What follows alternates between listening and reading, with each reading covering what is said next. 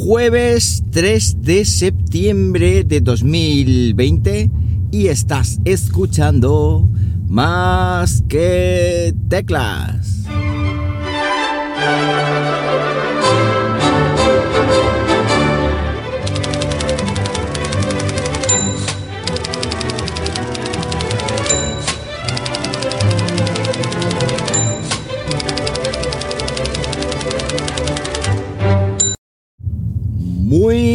Buenos días, las 7 y 31 de la mañana cuando estoy grabando esto y lo estoy haciendo pues como siempre aquí en Jaén, Linares.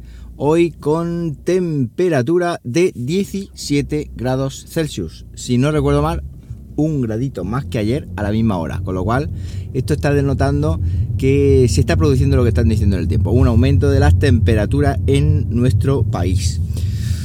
Bueno, pues esta mañana tengo mi primera reunión como jefe de departamento. Efectivamente, este año soy jefe del departamento de informática del IES Modesto Navarro. ¿Y por qué eres el jefe del departamento de informática del Modesto Navarro? Pues porque soy el único funcionario de carrera de los cuatro compañeros que estamos allí. Así que nada, tengo mi primera reunión. Ayer tuve mi primera CCP. ¿Qué es eso de la CCP? Eh, comisión ¿Cómo es?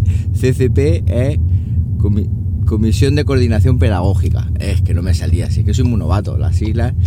Bueno, la Comisión de la para Coordinación Pedagógica. ¿Y esto qué quiere decir? Pues que nos juntamos los jefes del departamento y la dirección. La dirección nos transmite eh, las órdenes, normativas, etcétera, sobre todo este año centrada en el COVID. Y nosotros, como jefe del departamento, pues se lo transmitimos a los miembros de nuestro departamento. Hay que levantar actas, etcétera, etcétera. Así que va a ser muy divertido este año también por esa parte.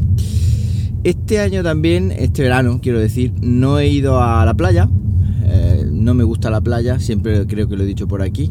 Y este verano pues no he ido. No he ido pues porque no iba a estar a gusto, no iba a estar cómodo. Y entonces pues mi mujer y yo decidimos pues quedarnos en casa y hacer escapadas, em, digamos, mucho más frecuentes a mi pueblo, a Siles. ¿Y para qué ha ido a Siles? Pues he ido a Siles para hacer lo contrario que uno hace en la, en la, en la playa. Y en este caso va a ser montaña. Montaña, montaña, montaña. He hecho un montón de rutas, un montón de eh, senderismo por allí por la sierra. Y he descubierto eh, sitios que gracias a mi cuñado por la Sierra de Segura, ¿eh? Como digo, he descubierto sitios que gracias a mi cuñado pues no conocía. Y es que llevo viviendo, o he viviendo, o soy de allí toda la vida. Y no, nunca me había dado por ir, no tenía ni idea. Incluso coche, tampoco tengo un coche adecuado. En fin, que varios factores eh, conllevaban siempre que había rutas y había parajes que había oído hablar y no había conocido. Pues bueno, este verano ha sido el momento ideal para mm, para conocerlo. Momento spam. Si no conocéis aquella zona, mi recomendación es que la visitéis. Que la visitéis porque es una zona la Sierra de Segura al norte de Jaén que es una auténtica delicia. Es decir, eh, de hecho este año incluso con el tema COVID allí se ha organizado, uff, la de Dios, allí hay un montón de gente. Siempre se supone, se supone que hay menos riesgo eh, en aquella zona, aunque también ha habido contagios y también lo está viendo ahora mismo, por desgracia. Pero bueno, eh, es una zona que yo en principio pues no me tengo que ir a ninguna casa rural, porque al fin y al cabo me quedo en casa de mis padres que tienen un piso de sobra. Con lo cual, pues allí hemos estado alojándonos, nos íbamos allí unos días, nos volvíamos a Linares, nos íbamos unos días, nos volvíamos a Linares y así hemos estado todo el verano. ¿Para qué me ha servido esto? Bueno, para me ha servido también eh, a lo que a tecnología se refiere, que al fin y al cabo es lo que en este podcast nos interesa a todo el mundo, para probar dos pulseras que son mm, bastante interesantes cada una en su, en su especie. Esas dos pulseras son la Redmi Band 4C, que es la pulsera, digamos, low cost a día de hoy de Xiaomi. Es una pulsera que está costando unos 20 euros como mucho, pero que también se puede adquirir por, por, yo que sé, 15 euros, 16 euros la he llegado a ver una, pulsera que está en Amazon y una pulsera también de la que tenéis review en el canal que si me acuerdo os la dejaré enlazada aquí en las notas de este, de este episodio.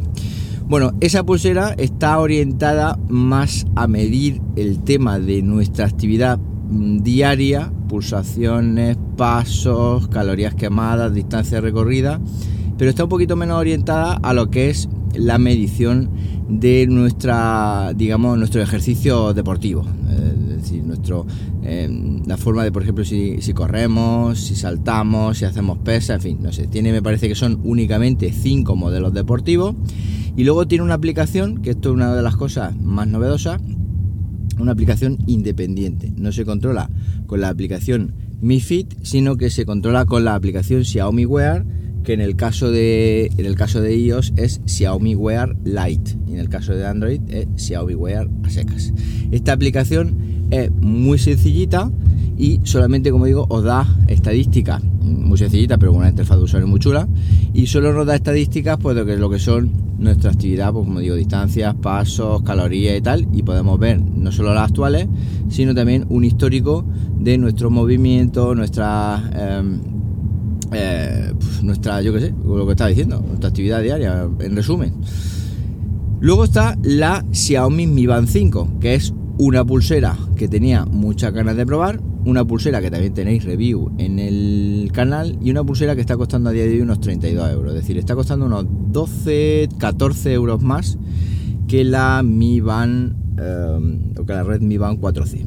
¿Y qué nos aporta esos 14 euros más que la otra? Bueno, pues en este caso una pulsera mucho más finita, mucho más cómoda, mucho más estrecha, con un eh, sensor, digamos, más premium, se ve más de más calidad y sobre todo la pantalla. La pantalla, el color, la resolución que tiene la pantalla de la Mi Band 5 no tiene la Redmi Band 4C. Y además la Mi Band 5 eh, tiene una, mm, una, aplicación, como ya sabéis, que es Xiaomi Mi Fit. Mi, Fit se llama, sí creo, ¿no? Sí, ahora ya estoy dando, sí, sí, claro. Bueno, pues Xiaomi Mi Fit lo que te permite es llevar o hacer una, un control de tu actividad deportiva eh, brutal, brutal. Es una de las cosas que más me ha sorprendido. Yo no sé si esto lo han añadido porque yo he sido eh, usuario propietario de todas las Mi Band, todas, todos los modelos Mi Band las he llevado, incluso algunos años la, han llevado, la he llevado en mi muñeca.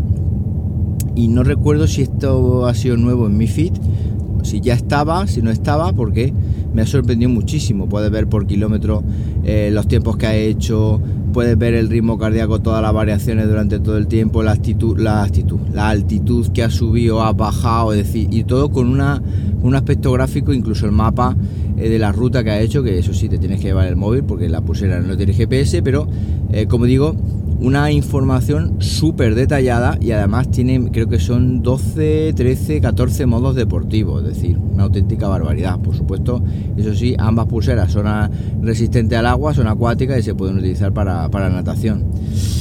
Es eh, una cosa, como digo, que me ha servido pues para, para probar este tipo de, que está la Guardia Civil por aquí.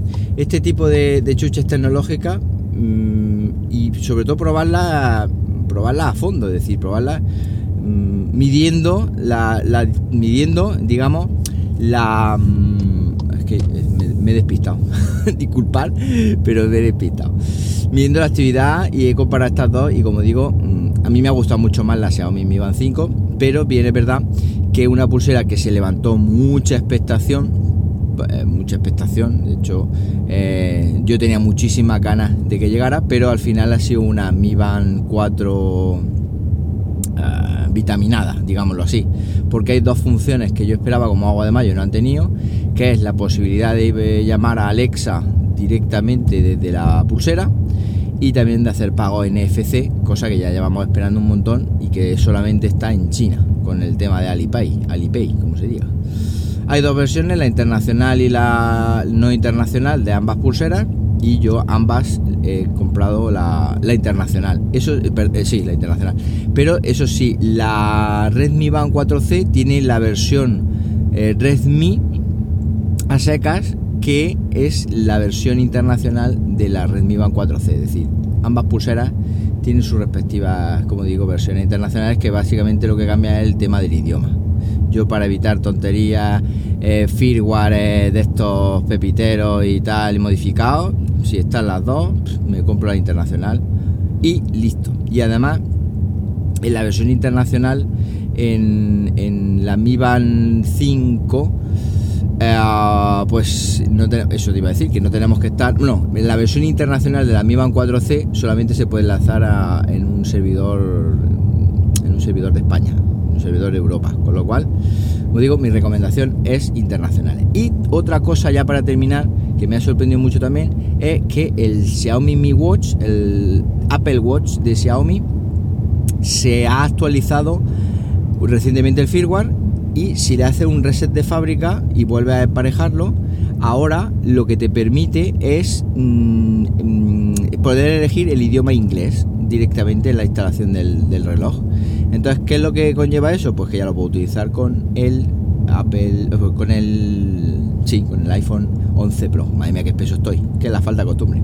Entonces, ahora mismo eh, yo estoy utilizando el Mi Watch con mi iPhone porque ya puedo llevar el teléfono en español. Antes tenías que llevarlo en inglés, pues poder verlo en inglés y ahora no, ahora puedo llevarlo en español. Y ve eh, con la aplicación eh, Google, ¿cómo es? Wear, Wear OS, creo que se llama, o Wear Fit, no me acuerdo. La aplicación de Google que permite sincronizar los relojes con Android Wear, pues lo puedes enlazar ya y puedes verlo en inglés. Y esto obviamente es una, una cosa buenísima porque ya me permite utilizar el reloj con mi iPhone de forma normal.